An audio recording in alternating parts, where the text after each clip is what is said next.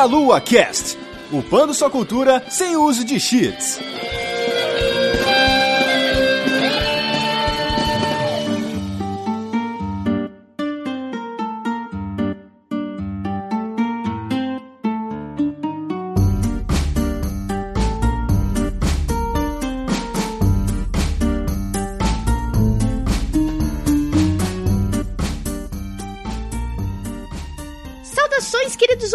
Ouvintes! Começando mais um Meia Lua Cast. Eu sou a Vanessa Reis e eu estou aqui com três grandes e ilustres presenças nesse podcast que daqui a algum tempo vocês vão conhecer eles muito mais. Primeiramente, a Nicole. Tudo bom, Nicole? Opa, tudo bem? e a Laura. E aí, gente, beleza? E o Manuel. E aí, meus caros, como vocês estão? Essas vozes que vocês estão escutando delícias, agora eles fazem parte do time do Meia Lua e vão participar também em outras pautas de podcasts, tudo aqui para vocês. Primeiramente, bem-vindos vocês três aí. Obrigada. É uma delícia fazer parte desta delícia. E como? Ai, que delícia. nós hoje iremos falar sobre nossas experiências gameísticas que nós tivemos durante toda a nossa vida aí, é, seja de tristeza, de alegria, de decepção, qualquer coisa que tenha feito parte da nossa vida de gamer, né? Mas antes de começarmos o nosso podcast, eu queria primeiro pedir pra Nicole se apresentar também, falar um pouquinho dela. Então, pessoal, eu sou a Nicole, eu sou social media, community manager, eu tô aí nessa estrada de trampos com os games já faz quatro anos e no mundo dos games já faz uns 15 anos, por aí mais ou menos. Bom, eu gosto muito de jogos de PC, eu sou mais ligada na parte competitiva e, enfim, tô aí pra somar e o que precisar também, tamo aí. Isso aí. Laura? Bom, pessoas, eu sou a Laura, eu sou historiadora e agora mestre em história, nenhum desses em exercício até o momento. Eu sou fanática por mídias, eu amo mídias, eu adoro filmes, adoro séries, adoro animes, desenhos animados e, claro, videogames. Eu fiz parte de um podcast uns anos atrás, mas eu continuei investindo na minha carreira acadêmica e arranjei um meio de estudar mídias e quadrinhos com ela. Portanto, eu tô aqui para talvez usar os conhecimentos da educação brasileira no Meia Lua e, é claro, para dar muita risada com todo mundo. Manuel. Eu sou Manuel Siqueira, eu sou formado em análise de sistemas e filosofia pela UFSCar, né, especializado em filosofia da arte. Eu era redator, podcaster e editor de áudio no site Game Blast. Também escrevi algumas vezes para a revista impressa Nintendo World e participei de, aí, aí de alguns outros sites e podcasts, mas esses realmente foram os principais e estou muito feliz aqui de estar no Meia Lua porque antes, né, de eu ser selecionado, eu era um fã, principalmente do podcast. Então é isso. Muito bem, feitas as devidas apresentações, nós iremos contar as nossas experiências, até que porque do Meia Lua só falta eu contar as minhas experiências também. Mas antes, nós iremos para a nossa sessão de recadinhos.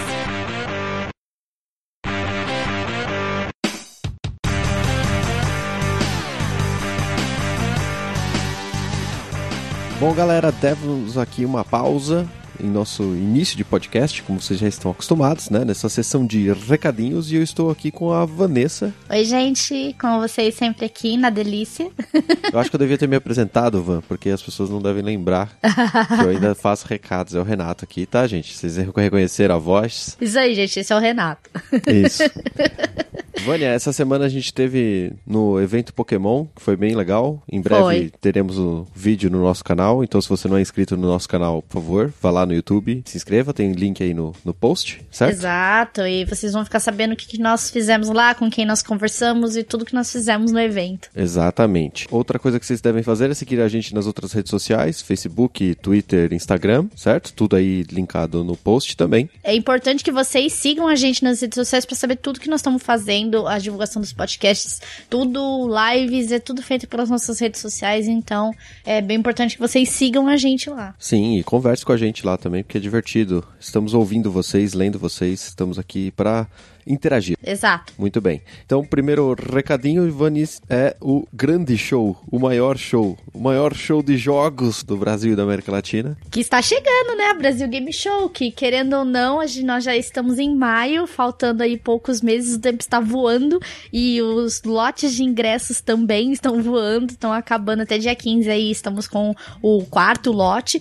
Então, se você ainda não comprou seu ingresso da Brasil Game Show, compre. Inclusive, tem um novo ingresso acesso, viu, Renato, numa nova modalidade que é o Fast Pass, que dá acesso você a uma hora antes de todo mundo no evento, né? Então, o ingresso você escolhe o dia, só vale para aquele dia que você comprar o ingresso, porque ele é individual, é, e aí você pode acessar o evento com uma hora de antecedência. Sem contar que já começou a disponibilizar a relação dos hotéis, já tá começando a aparecer os hotéis parceiros, e a Latam também com descontos para a ida ao evento. Se você for de qualquer lugar do Brasil aí, ou estiver escutando de outro país, você pode ter desconto para vir para o São Paulo assistir e participar da BGS. Maravilha. Então, quarto lote, ingressos acabando, descontos diminuindo com a chegada do evento, certo? Exato. Que ainda são cinco meses até lá, mas cinco meses passam voando. Já passaram cinco, né? Já passaram quatro, na verdade. Já foram quatro meses embora e vocês nem perceberam. Exato. Aí quando você vê, ah, eu devia ter comprado antes. isso, isso. É, tem que, tem que correr. Então comprem seus ingressos, gente. Venha nos ver na Brasil Game Show, dar aquele abraço delícia na gente. Exatamente. Bom, Van, é, a gente tem o recadinho tradicional de você é, querer anunciar aqui, neste ambiente gostoso Sim. inicial do programa. Pode vir falar com a gente no contato arroba meialuaprafrentesoco.com ou você pode mandar e-mail para Juliana, certo? Qual que é o e-mail da Juliana? Van? jujubavia.gmail.com Então você tem essas duas formas aí de entrar em contato com a gente para você aparecer aqui nesse setor ou até mesmo pra gente fazer um programinha maroto, né? Temático, bonito, cheiroso, gostoso. Exclusivamente pra você. Diretamente no seu ouvido. E também, Renato, a gente, o pessoal que quiser nos apoiar aí, também tem o Padrim. Isso, por favor. Que vocês podem entrar aí em padrim.com.br barra meialua ou meialua.sexy barra padrim e apoiar e dar suporte pra essa delícia a partir de um real por mês no cartão de crédito nacional, internacional e no boleto bancário. Então, você tem aí todas as formas de pagamento pra continuar sustentando essa delícia de cash aqui, continuar espalhando verdinho aí pra todo mundo. Exato, e se você já é nosso padrinho, muito obrigado, primeiramente. Se você ainda não é nosso padrinho e não tem como participar financeiramente do apoio ao nosso programa, por favor, divulgue. Divulgue Meia Lua para todos os cantos do mundo. Grite bem alto que você gosta da delícia. E vamos fazer a delícia se espalhar pelo Brasil, pelo mundo, pelo universo, até a Guerra Infinita. Opa. Oh, não, sem spoilers aí. Cuidado com os spoilers. Mas é isso aí, gente. Nos apoie e nos ajude a espalhar o verdinho pra todo mundo que precisa ouvir aí. Exatamente. Va- Vamos voltar pro programa aqui, a gente já volta com a sessão de e-mail. Exato. Até a próxima, gente. Espera, acabou.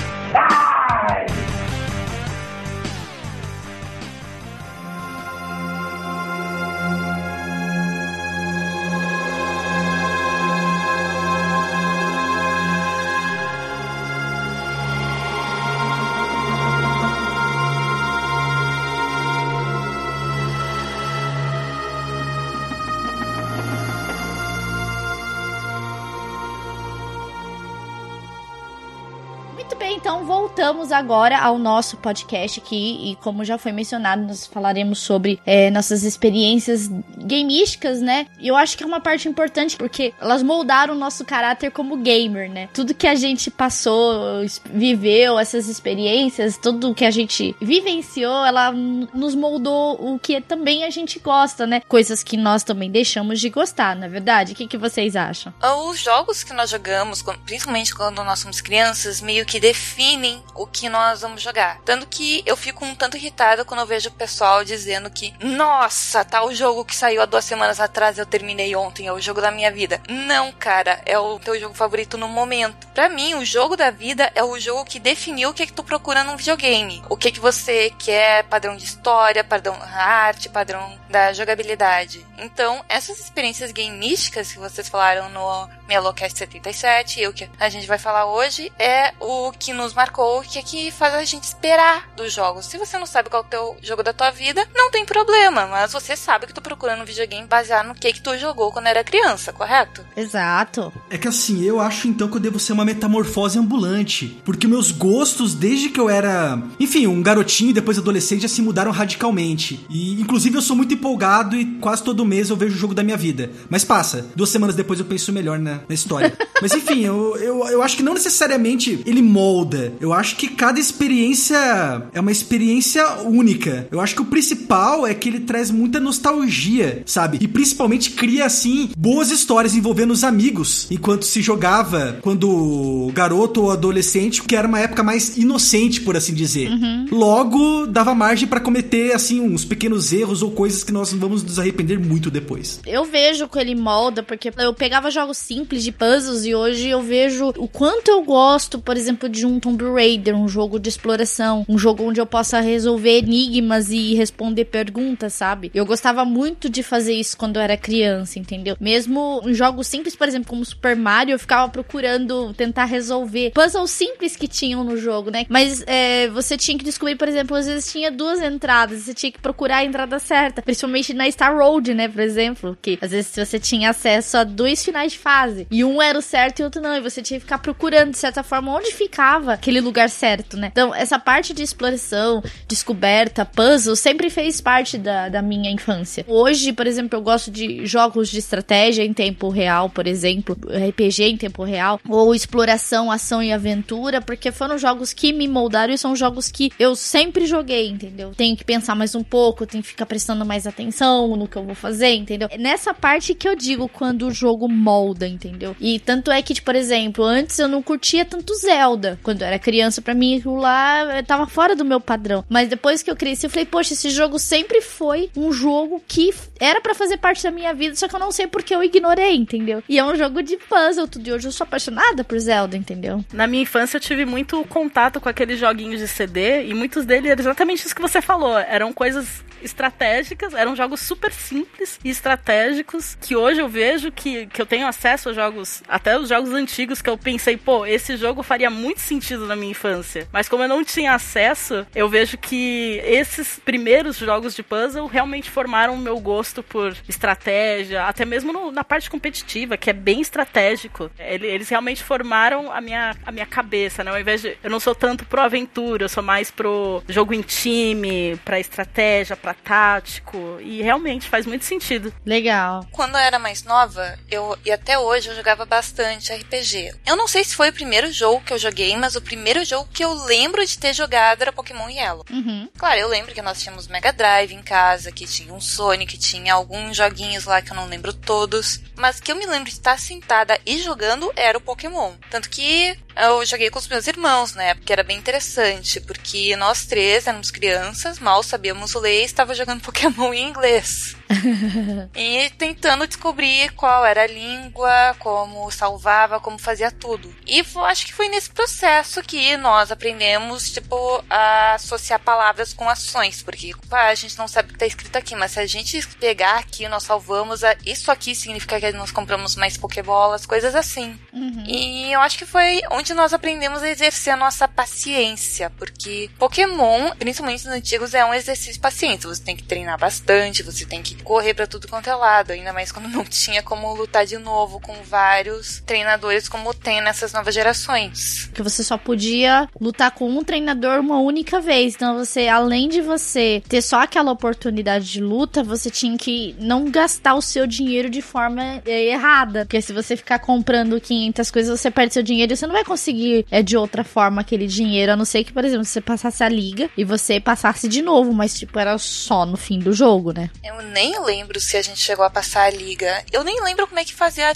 a, o agenciamento dos recursos. Eu acho que o meu irmão mais velho cuidava disso, porque, claro, era o mais velho e naquele contexto da idade, o mais inteligente e o mais responsável. Sim, sim. Então a gente entende que, é, de certa forma, esse tipo de experiências, né, com vários jogos influenciou nossa vida e, de certa forma, ajudou a ser quem a gente é hoje como jogador, né? Agora nós vamos contar nossas experiências aqui, gente. Quem quer começar aí contando alguma coisa muito louca, alguma coisa muito triste, alguma coisa muito bizarra, podem. Já que eu falei desse negócio de jogo da vida, eu quero falar da minha experiência que mais me marcou e decidi o jogo da minha vida, que eu cheguei à conclusão um pouco tempo atrás. Uhum. Foi o Final Fantasy VII. É engraçado porque eu, joguei junto com o meu irmão mais novo. Era o seguinte nós dois éramos crianças, não tínhamos muito tempo para fazer coisas, principalmente para ficar sentado para jogar Final Fantasy durante 50 horas. Então, quando um cansava, o outro ia, mas quem mais jogou foi meu irmão e eu acompanhando. Mas mesmo assim, nós acompanhamos toda a história. Eu achei a história incrível, eu já entendi alguma coisa de inglês na época. A parte mais triste foi que ele sabia que a Ares ia morrer e eu não. Aí quando tem aquela cena do Sephiroth matando ela, eu fiquei chocada. Meu irmão me olhou e disse: Ué, você não sabia que ela morria? Foi uma experiência inesquecível. Tudo que eu quero numa história de videogame tá lá. Várias camadas, envolvimento de personagens, sistema de evolução. Eu também descobri jogando Final Fantasy que eu sou uma pessoa extremamente paciente, porque da última vez que eu joguei, há uns dois anos, eu consegui fazer todas as matérias no máximo para cada um dos nove personagens. E eu também evoluí os personagens com pro meu irmão até o nível 99 e evoluí as matérias no máximo, só que não uma para cada um, porque naquela época eu não tinha paciência. E eu não sei se eu terminei o jogo com meu irmão, mas nós jogamos juntos e foi muito legal. E foi uma experiência que eu guardei muito perto do meu coração. Final Fantasy VII é o jogo da minha vida. Eu não lembro direito de como eu e meu irmão jogamos, nem de como foi, quando foi a primeira vez que eu joguei sozinha, mas eu lembro da experiência. E se não tem o mínimo daquela sensação, daquela experiência que eu tive, eu não considero o jogo bom. É estranho. Sim, e foi o jogo que ajudou você também a aprender o inglês, né? Mais ou menos, né? Vocês tinham que pesquisar tudo, ir atrás de mais informações, não era? Ah, bah, a gente tinha um dicionário de português e inglês ao nosso lado, e se nós não entendíamos alguma coisa, a gente procurava no dicionário. Quem nunca fez isso, né? Sempre com o dicionáriozinho do lado. E games ensinando é, inglês melhor que muita escola. É, no meu caso era mais Google Tradutor mesmo, porque na frente do computador não tem a tradução ali na hora, principalmente os primeiros jogos lá, o Age of Empires, que eu joguei muito, era direto no Google Tradutor, porque não tinha muito o que fazer. Demorei para descobrir o Google Tradutor, então eu fiquei no dicionário mesmo. Eu, eu, era velho, na minha época nem tinha o Google Tradutor. Você pegava aquela Barça que era o Oxford e tinha que ficar procurando palavrinha por palavrinha. Até Você falou o velho, né? Você acha que eu tenho quantos anos, Manuel? Isso daí é uma, per uma pergunta retórica? Ou não?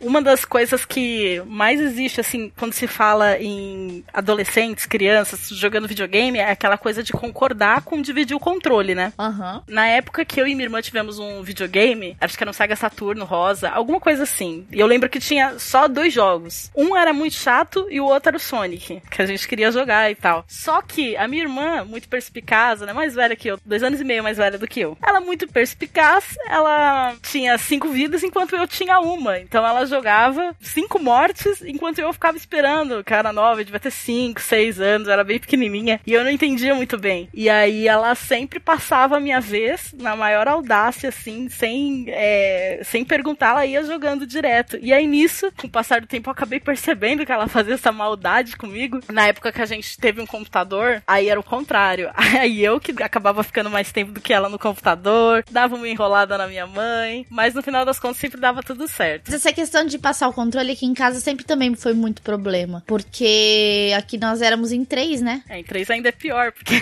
tem que dividir mais ainda o tempo. Exato. Posso confirmar. É tenso, gente, porque, tipo, todo mundo aqui. Quando, hoje é só eu que jogo. Mas antigamente todo mundo jogava, né? Que a gente chegava da escola, a gente assistia nossos desenhos e depois a gente jogava, né? Então sempre dava aquela briga de controle. Imagina, dois controles e três meninas. Então era bem tenso jogar. A briga era gigante.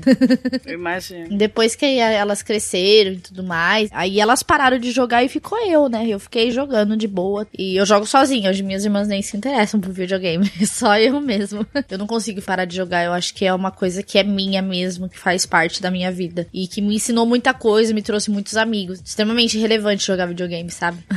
Sem dúvidas. E a minha irmã, ela até hoje ela joga comigo. Assim, a gente joga online, né, no caso. E falando em amigos, eu tive alguns amigos um pouco descuidados nessa mesma época, assim, de adolescente, que eu tinha um computador. A gente comprava aqueles CDs de jogos que vinham em revista. Ah. E um deles foi um jogo do Star Wars. Eu conheci poucas pessoas que já tiveram esse jogo, mas ele era muito bom. Ele era muito bom. Você ia andando, você, era o Anakin, você ia andando pela nave, ia matando os soldados, ia evoluindo no jogo. Eu não me lembro muito também, porque eu era criança, né? Eu devia ter sei lá, pros 10 anos, 11 anos mais ou menos. Aham. Mas você ia caminhando pela, pela nave, ia ganhando habilidades com o passar do tempo, e tinha um outro jogo também que era dentro do mesmo CD, que era um jogo de corrida. E aí você dirigia aquela navezinha passando por dentro das montanhas. Era uma corrida mesmo, era bem bacana. E aí um colega meu da escola me pediu esse jogo emprestado. Ah. Falei, ah, que mal tem, né? Vou emprestar o jogo pro garoto. E emprestei,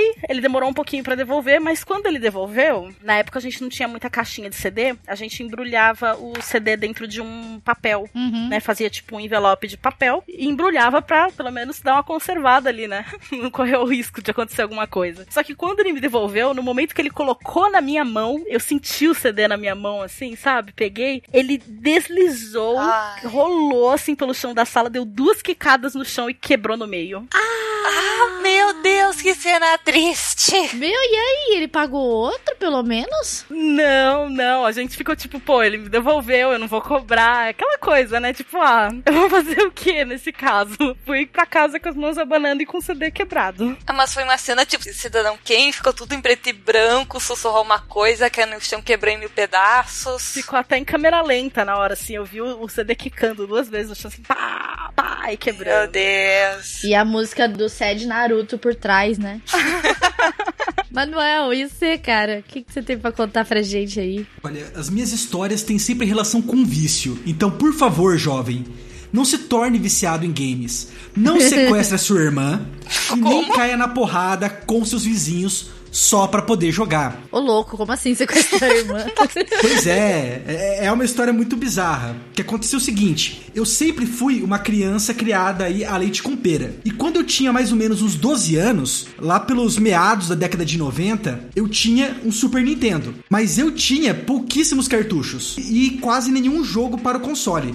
Porque os jogos naquela época, né, eram muito caros. Isso daí, foi- acho que foi até antes do plano real. Então era caro pra chuchu mesmo. Então, já que naquela época a internet era praticamente inexistente, ainda mais no interior, então não tinha internet, logicamente também não tinham serviços como PSN Live para jogar novos games. A única opção eram as locadoras. E eu tô falando de locadoras físicas. O problema era que as locadoras tinham horário fixo para abrir e fechar. Geralmente era algo como a, a- abriam às 10 da manhã e fechavam tipo umas 6 da tarde. Melhor do que banco hoje em dia, pelo menos. Só que para você alugar os melhores jogos que tinham né, na locadora, você tinha que chegar lá no momento que a locadora abria ou ainda um pouquinho antes. E o melhor dia para você alugar um jogo era no sábado, porque já que domingo não era dia útil, a locadora não abria. Logo, você podia ficar com o jogo por dois dias pagando apenas uma diária. Daí, apesar de no sábado, né? Como acho que a maioria das escolas estavam fechadas, então não tinha aula. E eu pensei comigo, nossa, eu vou pegar, vou alugar o jogo, vou poder jogar sábado e domingo o dia todo. Só que eu não contava com a seguinte coisa.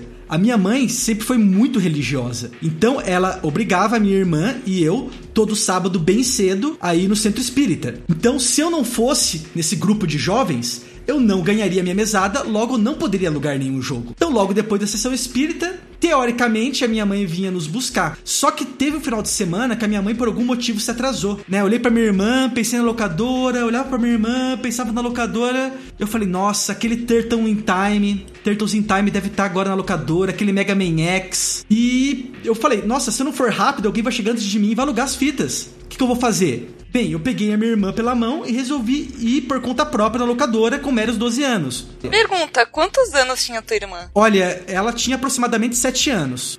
E a minha mãe, ela nunca foi muito de prestar atenção nos meus bons hábitos. Só quando eu fazia alguma merda, como tirar uma nota baixa ou brigar na escola, né? Só nisso ela prestava atenção. Logo, ela não sabia que todo sábado, exatamente naquele horário, eu ia até a locadora. Então ela pensou que tinham sequestrado eu e a minha irmã. Meu Deus! Credo. No fim das contas, demorou acho que um pouco mais de uma hora, assim, pra ela lembrar disso, pegar o carro e ir encontrar os filhos dela lá. Por sorte, eu não fiquei de castigo, né? Eu só levei uma bronca e eu pude jogar o final de semana todo de Turtles in Time. O meu pai, por outro lado, começou a ficar meio preocupado, né? Ele pensou que eu estava começando a ficar realmente viciado e desde aquele dia ele nunca mais me comprou ou me deu de presente nenhum novo console. Então, a minha história com os consoles por muito tempo para no Super Nintendo. Então, a partir de então, eu só pude acompanhar jogos né, por eu acho que mais de uma década através do, do PC, porque a PC serve para você estudar. Você acha que vai ter jogos lá? Não tem. E ah, tá. Eu acho que é por isso que eu nunca tive videogame, eu sempre tive computador, que acho que minha mãe pensa, não, é pra estudar, não é pra jogar. pois é, e eu, era pra eu perder todas as gerações seguintes, eu só não perdi porque eu tinha alguns amigos que jogavam e às vezes eles traziam o console em casa. Nossa, mas essa do sequestro do irmão foi foda. É o, o, que o vício faz com as pessoas, né? Você começa pegando o, o troco que fica no cinzeiro do carro, né, para alugar uma fita e termina sequestrando a sua irmã. Uh, só uma coisinha para os jovens. O plano real foi em 1994. Olha, spoiler da idade aí, hein? é, aqui em casa sempre foi problema a questão dos jogos aqui. Qualquer coisa, na verdade, aqui em casa sempre foi. As minhas irmãs sempre brigavam pra, pra disputar o controle e tudo. E a gente sempre foi em três. E assim, o nosso maior problema aqui em casa era sempre que tinha que ser igual para todo mundo os brinquedos, entendeu? Boneca tinha que ser igualzinha.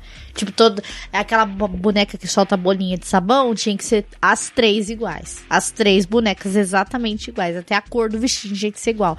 Porque sempre dava briga. Sempre. Nós três sempre brigamos. Então, na hora de jogar, era a mesma coisa. Então, é, a minha irmã caçula até que não. Ela não, não curtia tanto o jogo assim. Mas eu brigava. Eu e minha irmã do meio sempre disputava o controle, assim. É, e às vezes a minha irmã caçula vinha e a gente brigava muito. E já chegou a derrubar videogame no chão, sabe? E mas aí depois elas foram crescendo e acabou que meio que abandonaram, né? Os, os jogos já não passaram a fazer parte da vida delas como fizeram parte da minha, né? Mas a gente apanhava muito por conta disso, né? É, questão dos jogos, tudo. A gente, às vezes, de raiva, quebra... É, como é que fala? Quebrava a fita, sabe? Não, não é que quebrava, você desmontava, sabe? De raiva só pra outra não usar. a gente fazia isso. Tretas. Era, as tretas aqui em casa eram muito fortes, eu, meu e das minhas irmãs, né?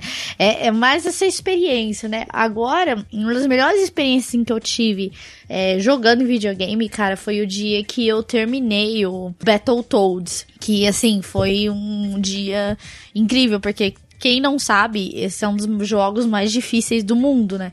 o Battletoads, principalmente o do, o do Nintendo. Sim, eu fiquei até impressionado. Você passou da fase da moto? Passei. Ué? Deus! e, e, eu não sabia, eu não tinha revista na época e fui descobrir muito tempo depois que tinha um bendito do murinho lá que você podia pular de fase. Batia nele e ele era tipo um portal que você ia para outro outro level, né? Você pulava é, não para a próxima fase, acho que de, tá depois ainda, entendeu? Mas o Battletoads é um jogo extremamente difícil, ele não é fácil. Então, era aquela reza de você ficar indo, morrendo e voltando.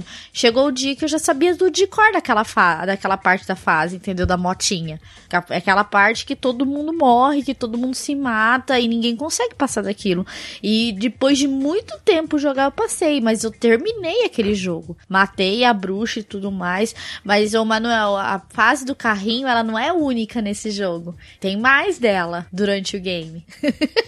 Nossa, que tortura. E as pessoas acham que hoje Dark Souls que é difícil, né? Exato. Cup, Cuphead, nego fala que Cuphead é difícil. Não, as pessoas reclamam de.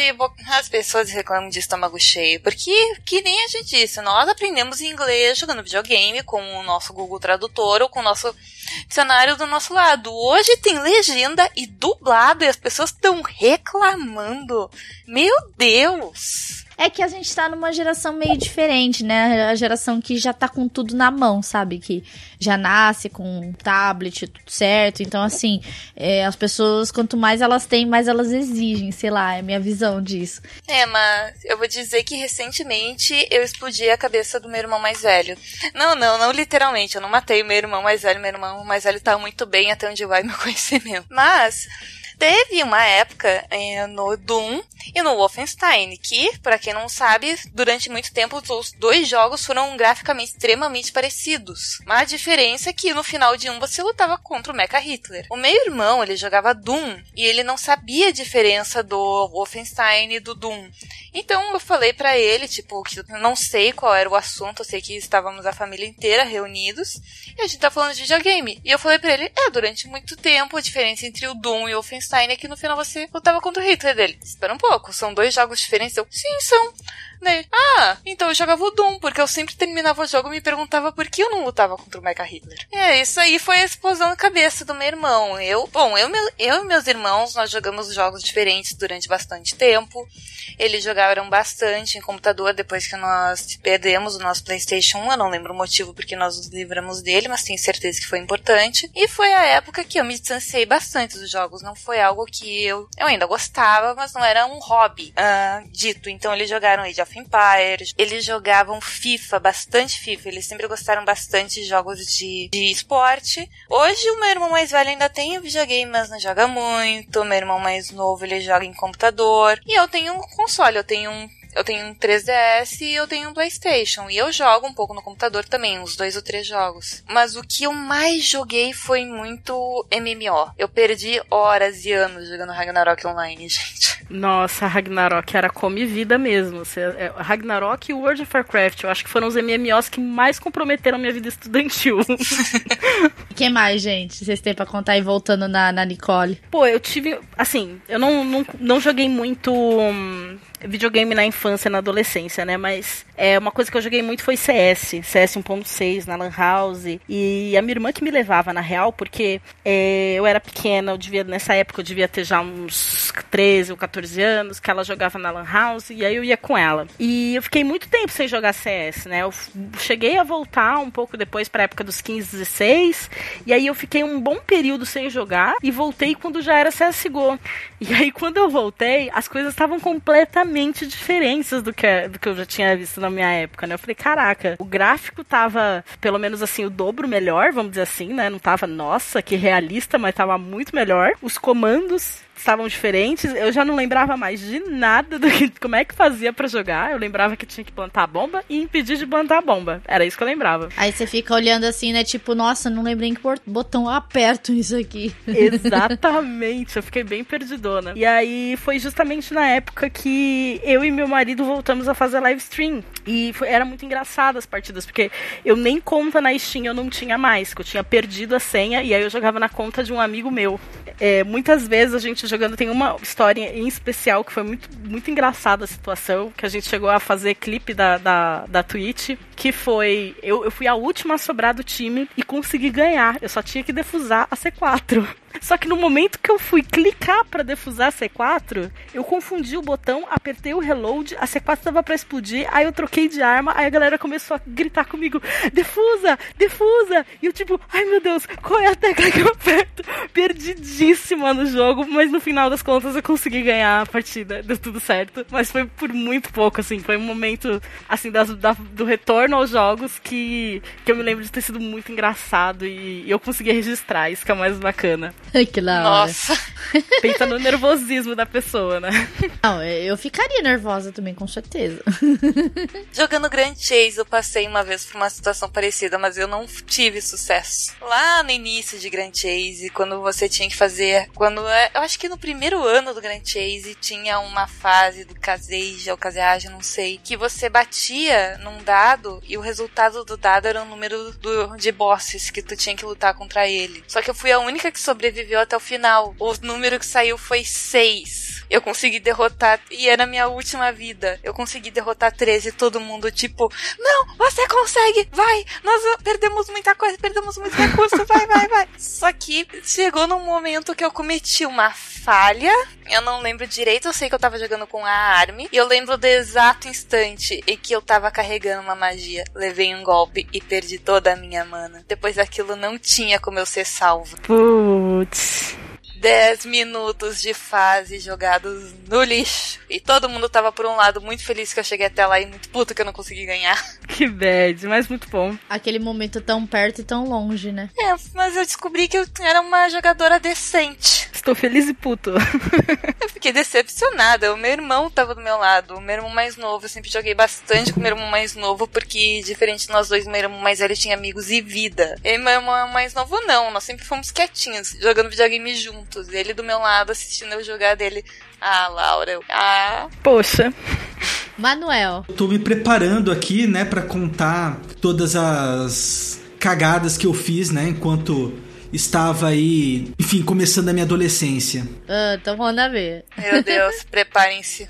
Se segurem em seus assentos. Quando eu já tinha uns 15 anos, já que eu morava numa casa em um condomínio fechado, quando os meus pais viajavam para casa de amigos ou coisa do tipo, né? Porque você sabe, né? Viagem de pais são como salsichas. Melhor não saber como são feitas, nem o que é feito lá. De qualquer maneira, é, se eu quisesse, meus pais me deixavam ficar sozinho em casa. Uma vez que eu estava solitário em minha casa, né, inclusive sem minha irmã, eu poderia consumir, consumir substâncias ilegais para menores? Poderia. Eu poderia sair para uma balada? Poderia. Eu poderia ir atrás do crush? Poderia também. Só que não. Eu chamava outros dois amigos perdedores, também criados a leite com pera, que moravam no condomínio, para dormir em casa. Principalmente porque um deles tinha um PlayStation 1 e ele alugava né, sempre algum jogo da série Final Fantasy. E teve um final de semana que ele trouxe o Final Fantasy VII, Oh! que é aí considerado por muitos o melhor jogo da série.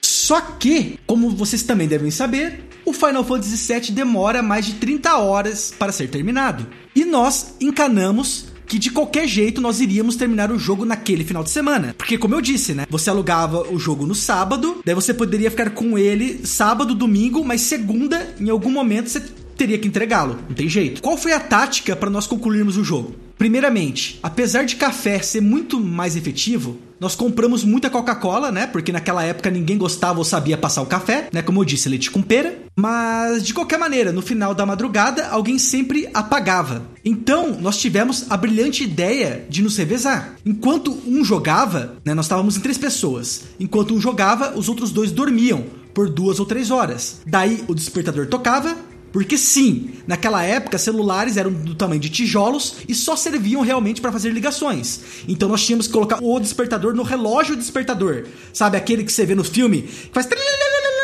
que bate o Sim. martelinho? Sim. Então era aquele lá. Enfim, daí um acordava e os outros dormiam, e assim sucessivamente. Mas é lógico que esse plano tinha vários problemas. Para começar, apesar de todos terem pelo menos uma noção de inglês, ninguém entendia nada da história do jogo. Por quê? Porque um jogo longo e complexo desse tipo, né? Principalmente para um adolescente na década de 90. Se você dorme por duas horas e você acorda, muita coisa aco- aconteceu, né? Muita água rolou. E você acaba ficando perdido no jogo. Depois, nós também ficávamos putos uns com os outros, porque nem todos sabiam bem matemática, né? Ou não jogavam jogos do gênero RPG. Logo, a pessoa que estava jogando, né? A pessoa em questão, ela não trocava os equipamentos por outros mais poderosos. Que aqueles equipamentos que você conseguia, que dropava de monstros ou eram vendidos em lojas. E o pior ainda, de vez em quando você acordava e descobria que o Gear, o cara não só não tinha atualizado, como ele tinha piorado o seu Gear. Entendeu? Já que ele não sabia muito bem matemática, não jogado RPG. Enfim, nós pegávamos e acabávamos trocando literalmente socos e pontapés uns com os outros. Meu Deus. Mas calma que a situação tá só começando, ela piora ainda mais. Porque tinha ainda algumas vezes em que um esquecia de acordar o outro. Porque, enfim, é um RPG, né? A pessoa começa a ficar muito imerso no game, o que é normal. Só que também tinha algumas vezes que a pessoa não acordava os outros por pura maldade, né? Daquele tipo, ah, você acha que eu vou parar bem agora que eu cheguei nesse, nesse boss? Nunca. Daí ele simplesmente pulava a sua vez. E é claro que alguma hora você acordava e se dava conta disso. Daí você ficava puto e também queria bater no seu coleguinha. Moral da história: obviamente nós não terminamos o jogo. E enfim, eu só realmente percebi quanto a trama de Final Fantasy VII era grandiosa e finalmente pude acabar o game quase uma década depois jogando ele no PC. Que aí você descobriu quanto o jogo era bom, né? Sim, e eu chorei com a morte da Ares também. Eu choro até hoje quando eu rejogo. Que bonitinho. A gente pega um carinho pelos personagens, às vezes inexplicável, né? Eu podia explicar todos os motivos porque a morte da Ares é a mais trágica da história dos videogames. Vou deixar isso pra outro dia. Legal. Uma experiência gamer que eu sempre conto, e eu já contei isso em outros casts, quando eu tava jogando Resident Evil 3. Pra mim é o melhor jogo da série, da, da franquia de Resident Evil, insuperável até hoje pra mim. Eu não vi um outro Resident Evil tão legal quanto foi o 3, entendeu? Pra mim o Nemesis é o, é o personagem, o, o inimigo mais assim que marcou minha vida como gamer. E eu me lembro muito bem desse dia, assim, como se fosse ontem. Eu não tinha PlayStation, mas eu jogava na casa da minha amiga, então eu ia todo dia jogar na casa dela. E a gente jogava junto Resident Evil, né? E, cara, aquele dia foi épico. Porque a gente tava jogando de com as janelas fechadas, a gente tava fechado no quarto, então tava tudo escuro e a gente jogando Resident Evil, né?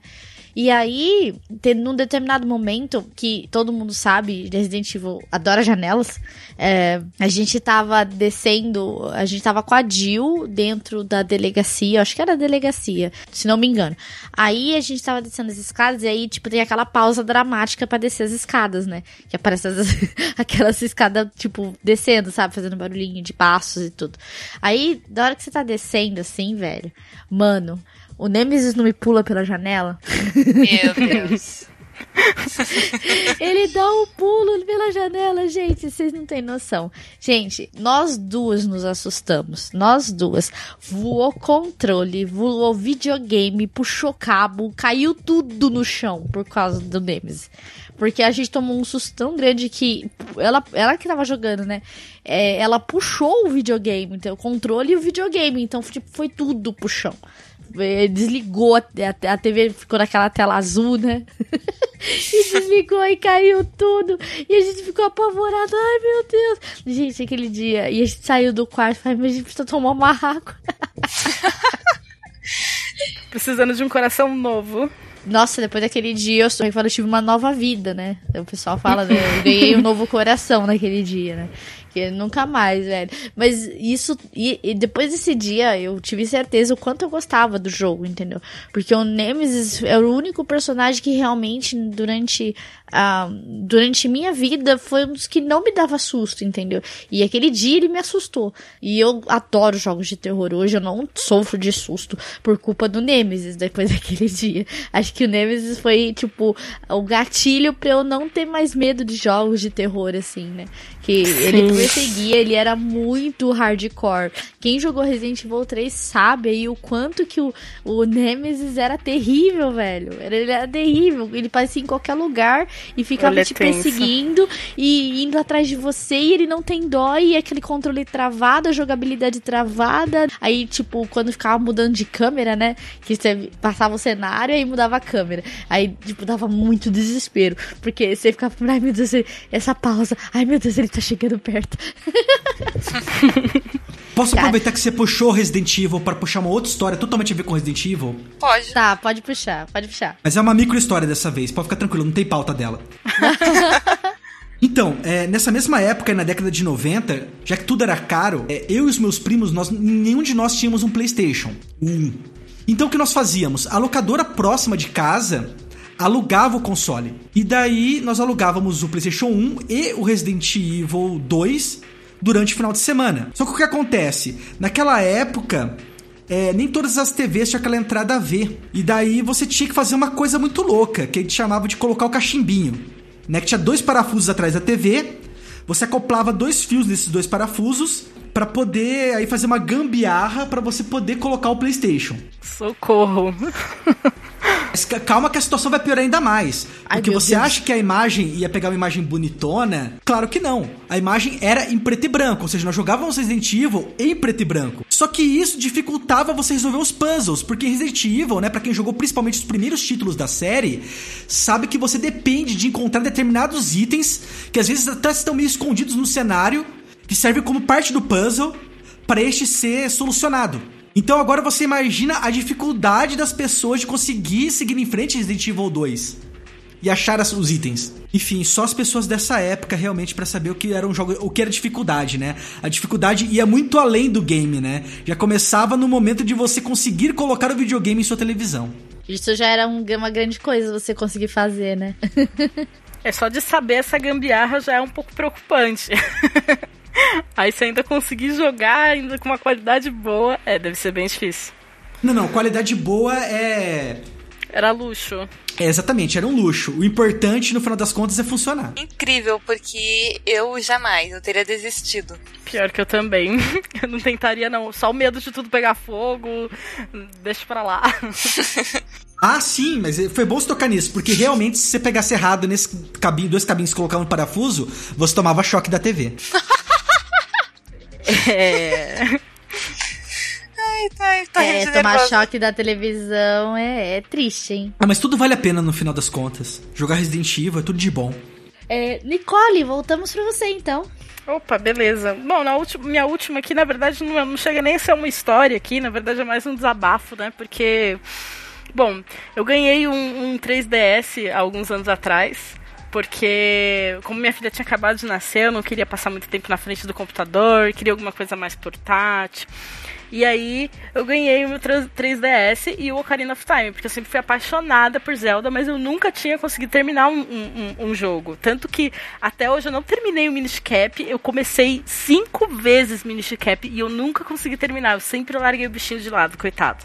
Mas o Ocarina of Time, ganhei, comecei a jogar, terminei. Só que tem um, um negócio nesse jogo que toda hora você acha que você acabou o jogo e na real não acabou ainda. Tipo, é, é tipo comercial, né? E ainda tem mais. Não para. Teve uma parte que pareceu que eu até cheguei a postar na, na- no meu Facebook que aparece lá e a batalha, né, chega ao fim. E aí eu falei, pronto, fechei o jogo. E na verdade não, eu tava na metade do jogo ainda. Gente, aí eu cheguei a postar no Facebook e depois eu falei, não, pera, não acabou ainda, tem mais. E quando eu finalmente terminei o jogo, que eu de fato eu falei, caraca, terminei, agora finalizei o jogo. Aí vem a Master Quest, ele libera a Master Quest. Eu falei, pô, fechei o modo normal, por que não tentar a Master Quest, né? É, deixa pra lá, não vou tentar. Tentei, mas não, não deu muito certo, não. Morri nos primeiros 10 minutos do jogo, não, não deu muito certo, não. Acabei que fechei só a Ocarina of Time mesmo, mas o jogo dessa deu essas trolladas comigo enquanto eu tentava finalizar ele. Ai, caraca. É, bom, Laura, tem mais alguma pra contar? Na histórias, histórias assim eu não tenho. Eu tenho uma coisinha engraçada de quando eu tava jogando Skyrim. No longínquo ano de 2012, quando eu estava sem coisa pra fazer por causa da greve da faculdade, eu decidi jogar Skyrim. Eu tava jogando a main quest quando eu tava falando no Skype com um amigo meu, porque ele não tinha Skyrim e queria saber qual era a minha experiência. E lá estava eu, subindo Throat of the World para conhecer o líder dos Greybeards, e eu, ah tá tá, tá tempo ruim, etc. E eu jogo a, o palavrão que virou minha marca registrada. Puta que pariu, o caralho. Daí meu amigo, o que foi, o que foi, o que foi? Eu, eu sou, é a terra aqui! Eu vou lá pra tirar a espada pra brigar com o dragão. E ele começa a falar comigo, eu fico tipo, como é que é? O que que é isso? E é isso aí. E foi essa foi a minha experiência de conhecendo o Partonax, que eu tenho certeza que foi a mesma reação de todo mundo. Aí não preciso falar que o meu amigo falou pros meus outros amigos do meu belíssimo puta que pariu caralho e virou jargão durante alguns dias. E eu uso até hoje porque eu acho que é o melhor palavrão que eu já inventei. Não, mas a pergunta é: você matou ou não o Partunax? Essa é a, essa é a questão. Ai, não, eu não matei ele, eu não sou um monstro. O cara é bonzinho. Ga- Ganhou pontos comigo agora, gostei. Não, eu nem gosto dos Blades. Eles. A Delphine é uma mala. Eu não gosto dela, eu não gosto dos Blades. Whale of the Voice pra sempre. Aí, é, é nós na fita, mana. É essa aí, tia. É, No final da geração, né, do Super da geração 8-bit, né, Super Nintendo e Mega Drive, começaram a lançar umas fitas, né, uns cartuchos, uns jogos que teoricamente não eram para ter sido lançados. Porque o console não daria conta de processá-los, sabe? Ah, os gráficos eram estavam já mais para outra geração do que para essa. Um dos principais casos foi o do Street Fighter Alpha 2 de Super Nintendo, que era na verdade, o jogo, sabe, o jogo mais randômico que existe na face da Terra. Começa pelo fato de que, logicamente, eu não tinha o cartucho, tinha que ir na locadora pra pegar. E ele era um dos cartuchos mais alugados. Ou seja, era realmente muito raro, mas muito raro mesmo eu achar ele lá. E quando eu achava, ele tinha dois problemas. O primeiro né? Eu não sei se você já, Pra quem já viu um cartucho, o cartucho não passa de um chip envolvido numa capa de plástico. Só que é, esse design pode dar muito errado. E no Street Fighter Alpha 2 dava muito errado, porque nessa fita em especial, o chip acabava indo pra dentro do cartucho. Daí você acabava não conseguindo conectar o cartucho no console, entende? Não acoplava. É como, sei lá, você ter uma entrada USB que tá meio é, afundada no teu computador ou no teu notebook. E por causa disso você não, não encaixa direito. Completamente. Esse é o primeiro desafio. O segundo desafio era que o jogo ele era tão pesado pro Super Nintendo, mas tão pesado que na fita, se eu não estou enganado, dizem os rumores que ele tinha mais memória RAM. Você tá entendendo o nível da coisa? O jogo tem mais memória RAM para ajudar o console, né, o videogame a rodar ele. Nossa. Era esse o nível da tragédia. Então o que acontecia? Você tinha que colocar a fita, ter a sorte do chip encaixar no console, e esperar, porque você tinha que ser paciente. Eu tô falando esperar assim uns 2 a 5 minutos. Tanto pro jogo começar, quanto de uma luta pra outra. Porque você acha que o load do PlayStation 1 demorava? Ha, você é inocente. Esse load é 2 a 5 minutos sentado esperando, sabe? Torcer pra tudo dar certo. Ou seja, eu acabei o jogo uma vez e eu tenho muito orgulho disso, né? Não porque o jogo é difícil, mas é porque esse jogo aí eu acho que ele devia ter, sei lá, na verdade devia ser um teste budista, sabe? Pra você alcançar o Nirvana. Tu alcançou o Nirvana? Sim, agora eu sou uma pessoa plena. Eu não estou aqui em pessoa, na verdade eu sou a internet nesse exato momento. É verdade, eu era o mouse. Cara, agora eu, eu tenho negócio pra contar aqui de um jogo que eu tenho medo agora, que me causou muito medo e me fez parar de jogar imediatamente. E se pedirem pra mim, não adianta, mesmo o pessoal aqui que acompanha Meia Lua há mais tempo já sabe. Mas se me pedir, eu não jogo ele, que é o Zelda é, Majora's Mask. Ah, não- compreensível. Pô, porque muito bom. eu não sou muito fã do Zelda, não joguei muitas coisas do Zelda, sinto muito pessoal. Mas eu ouvi de meus amigos que eu tenho vários que são fissurados em Zelda, que Majora's Mask definiu o que é medo pra eles. É porque aquela lua é muito feia, velho. Vocês já viram a lua do Majoras? A lua sorridente, aquele sorriso maligno. É, cara, assim, a Lua sempre pra mim foi um astro do universo, assim, que faz parte do nosso sistema, um astro muito bonito, que eu cresci vendo Sailor Moon, e pra mim é sempre, sempre aquilo era muito, tudo muito bonito pra mim, entendeu? A Lua pra mim é um dos astros mais lindos que existe, sabe? É, principalmente quando ela tá cheia, bonitona no céu, sabe? E aí quando eu vi o Majoras, eu me apavorei muito, porque ela tirou aquela imagem da Lua pra mim bonita que eu sempre tive, a pressão do tempo e isso me fez, tipo, largar o controle imediatamente desse jogo. Que eu não quis jogar em mais, entendeu? Tipo, tocar nesse jogo, se pedir pra mim, eu não quero, entendeu? e olha, eu gosto de Zelda, cara, mas esse jogo eu não chego perto. Eu não gosto de jogar. O meu marido tem uma tatuagem. E, aí, e Alice nos Países das Maravilhas, você gosta do livro e, do, e das obras baseadas em? Sim, eu gosto de Alice. Pra mim, aquilo lá não, não dá medo. É porque penso eu que aquela lua é baseada na lua da Alice. Principalmente naquela versão da Disney, né? Porque daí aparece o gato e o gato fica sorridente, como se fosse a lua. Ah, mas a lua do gato ali, ele é legal, é diferente, entendeu? De- depende da interpretação, né? Esse gato aí, dependendo do livro, da interpretação, ele não é tão legal assim. É, é, a gente pode bater altos papos sobre isso. Mas pra mim, acho que depois que eu. Uma das minhas experiências, assim, quando eu quis jogar o Zelda a primeira vez do Bajora's Mask, isso me fez não ter mais. Não querer mais jogar, entendeu? Que é um jogo que realmente. Assim, Vanessa, se você, te- você tem medo de algum jogo, sim, eu tenho, do Zelda Majora's Mask. Mas você não tem medo do Outlast? Não, não tem. Mas e do cara lá com o facão? Não, não tenho. Nada do, do Sexta-feira 13? Não, não tenho. Mas da lua do Majora's Mask? Ah, você não chegou nem perto. Eu não, eu não consigo. Pra mim é. Eu vejo. É pra mim muito feio pra mim. Eu- e eu, é um jogo que eu tenho extremamente medo. Que eu não gosto. Que eu vejo que lá eu não quero nem chegar perto. E com- isso veio da primeira vez quando eu sentei pra jogar ele. Aquela música e veio aquela abertura. Eu falei, não, não quero mais. Chega. Pra mim aqui já, já quito já. eu já quitei a hora que eu vi o jogo. Alguém quer contar mais alguma história adicional pra, antes da gente encerrar o cast? Não. Não, não tem mais nenhuma história. Querido editor, novamente eu improvisarei. Se você achar que ficou ruim, por favor, corte sem dó nem piedade. Ainda na geração 8-bit, eu e um- e um amigo jogávamos muito o jogo de futebol International Superstar Soccer Deluxe. Só que, além de nenhum de nós ser um grande fã do esporte, nós também jogávamos muitíssimo mal o jogo. E nós nunca conseguíamos chegar até o final. Até que um dia nós aprendemos o seguinte macete. Nós descobrimos que havia a possibilidade de, no modo campanha, você trocar de time no meio da partida. Ou seja, você, por exemplo, escolheu o Brasil, tava jogando contra a Argentina. No meio da partida, quando a Argentina já tava te goleando aí de 5 a 0 você podia trocar de time e ser a Argentina. E dessa maneira Ah. nós finalmente conseguimos terminar Super Internet, International Superstar Soccer Deluxe, entendeu? Porque os hacks não, não eram só código Konami da vida.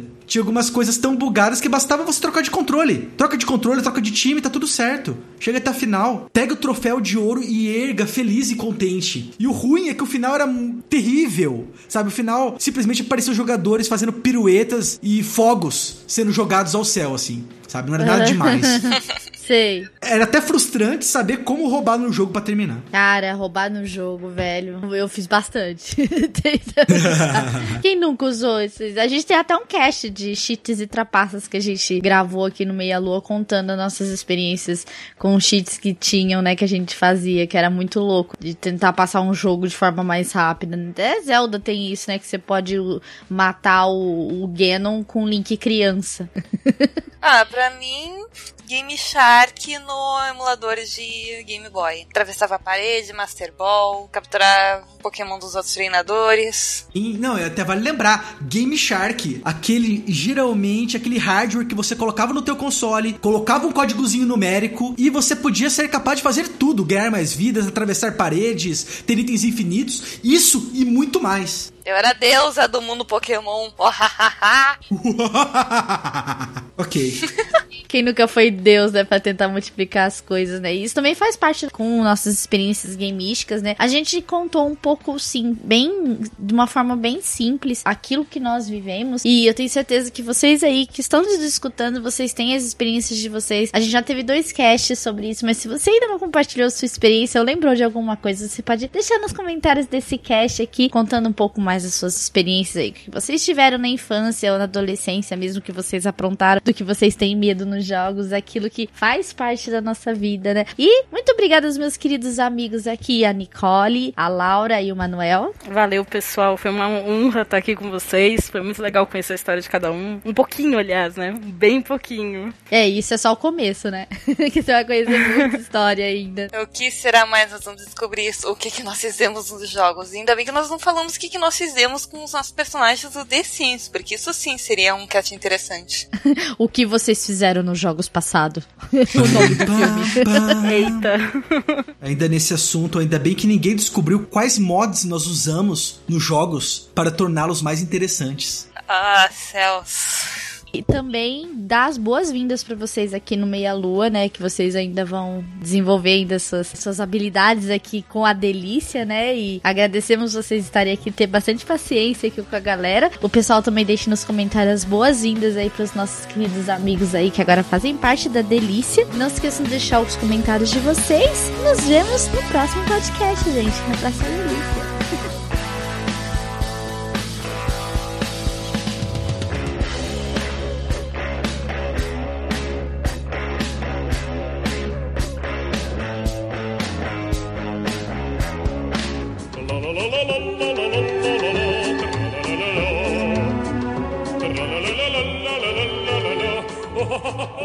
Acabou o podcast da semana, mas estamos aqui para um complemento maravilhoso do podcast da semana passada, que é a parte de recadinhos, onde vocês deixam as mensagens ali no site e por e-mail, às vezes, se você gosta de um contato mais íntimo, mais direto, mais gostoso.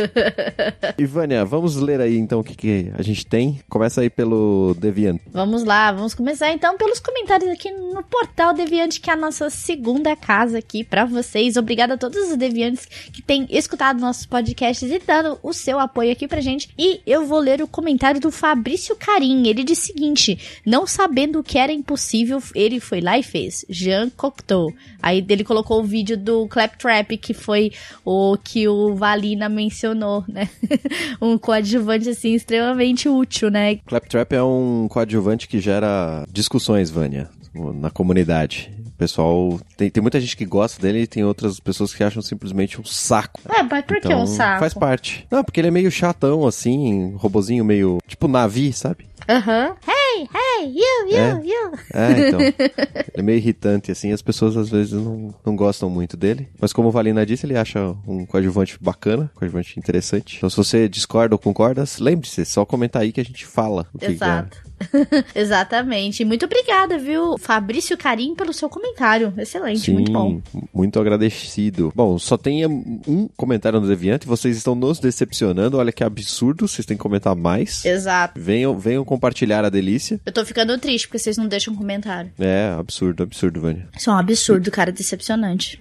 É absurdo também que lá no Meia Lua, lá no nosso, na nossa casinha, Uhum. né, nosso cafofinho, temos só dois comentários também. É outro, outro absurdo. Vocês, vocês todos, todos. Muito bem, o primeiro comentário aqui, Ivan, é do Darley Santos. Tem uns sidekicks que não podem faltar na listinha, né? Diddy Kong, do Donkey Kong, Zero, do Mega Man, Luigi, do Mario, e por aí vai. Mas alguns confundiram minha cabecinha. A Princesa Zelda é coadjuvante ativa do Link em Legend of Zelda? O Meta Knight de Kirby é um coadjuvante e não um vilão? Interessante. Um dia desses, conheci o Claptrap. Aí, ele de novo. De Borderlands. Um companheiro de viagem meio atrapalhado. E tem também o Isum, de Okami. É um companheiro de personalidade. A Materaço tem que engolir algumas dele. A Ellie, de Last of Us, foi outra menção que eu não poderia passar batido, já que está na nossa memória recente. Mas, na minha opinião, Carlos Oliveira, de Resident Evil 3, foi a melhor menção deste cast. Devemos muito a ele. Poderia não ter um final bom em Resident Evil 3 se não fosse por ele. Sim, mas Zelda é coadjuvante ativo, sim. Ela é uma coadjuvante do Zelda, de The Legend of Zelda. O nome carrega, o jogo carrega o nome dela, mas ela é coadjuvante. Isso aí é, é fato. ela só tem papel ativo para mim em Hyrule Warriors, no Wind Waker, ela tem um papel mais ativo, pouquinho, e no Breath of the Wild, que aí não tem jeito, né? Mesmo que ela não participe do jogo em si, a parte da história, ela é crucial. Ela não é coadjuvante. Sim, mas os demais jogos ela tem, como é que fala? Ela é praticamente coadjuvante, porque você só encontra com ela no final. Sim, sim. Exatamente, exatamente. Faz parte, faz parte. O Meta Knight do Kirby é um coadjuvante e não vilão. É, é curioso, né? É curioso. Eu tenho um bonequinho aqui do Meta Knight. Meta Knight é mó legal. Eu curto, curto ele. Curto sim, ele. sim.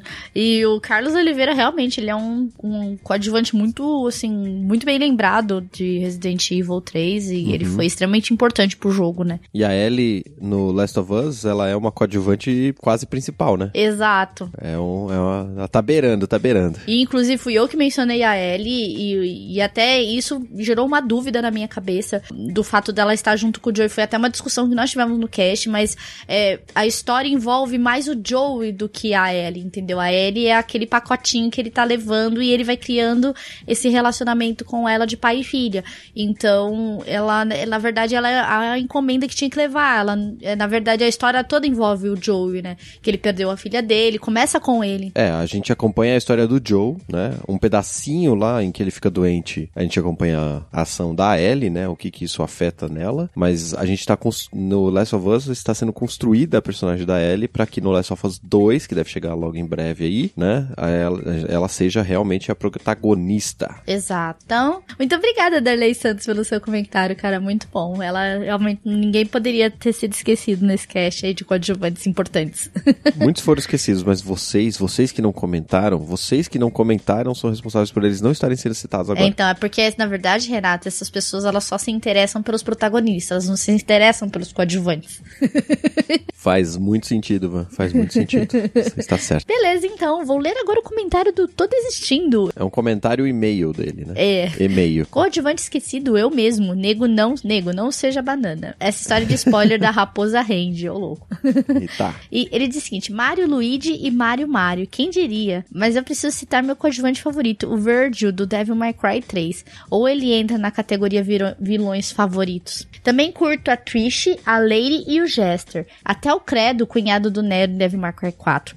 Por acaso, o Credo daria um bom personagem de jogo. Além deles, a Jan, da baioneta. Da baioneta aquele. Eu, eu ouvi falar John. É Jan? É John. É que... John. Ok, pra mim é Ginny. Continuamos. Por favor, se alguém, se alguém tiver aí a pronúncia certa, porque eu acho que eu lembro da, da baioneta ter falado John. É aquele gatoro do Baioneta 2 2, que parece ser foda em batalha, e o pai dela. Eu gosto muito deles. Até Dona Rosa, a mãe, é legal. Mas o mais legal mesmo deve ser o Enzo em batalha. Aquele Chess Here deveria ter um jogo de exploração só dele. E o palhaço que ajuda a baioneta mesmo depois de tantos. Ah, o Artreus do God of War novo. Não, cur não curti do começo, mas fiquei de olho nesse garoto. Ele tem potencial. Dos comentários: banana da terra para dar sustância e banana frita para dar sabor. Saudades, costelas e hidromel. ai, ai, ai. Se você tá com saudades, ele já voltou. Olha só que bonito. que bonito.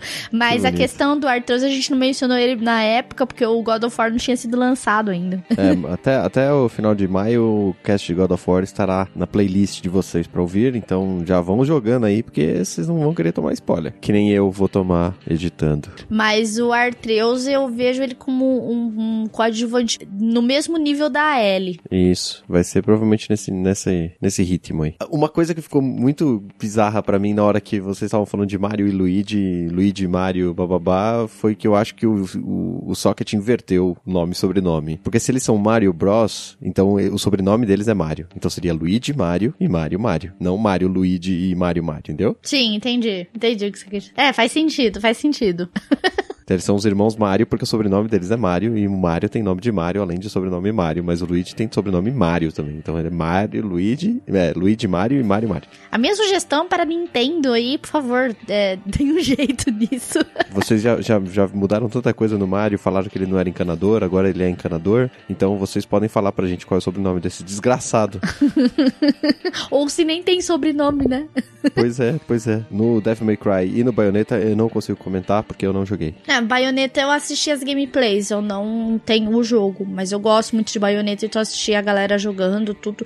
E a Johnny realmente é uma coadjuvante, assim, muito importante pra história do jogo, principalmente no 2. Principalmente uhum. no 2. Porque no 2 ela envolve ela na história, né? Quando eu achar baratinho, eu vou comprar Bayonetta 1 e 2 pra Switch, aguardando Bayonetta 3. Nossa, mas Bayonetta é muito bom, cara. Muito bom mesmo. Maravilha. Muito obrigado. Obrigada, tô desistindo pelo seu comentário. E encerramos encerramos então aqui, ô Renato, os comentários. Triste. Chega de comentários, não temos mais nada para ler aqui. Vocês precisam deixar mais comentários pra gente, assim, não dá, gente?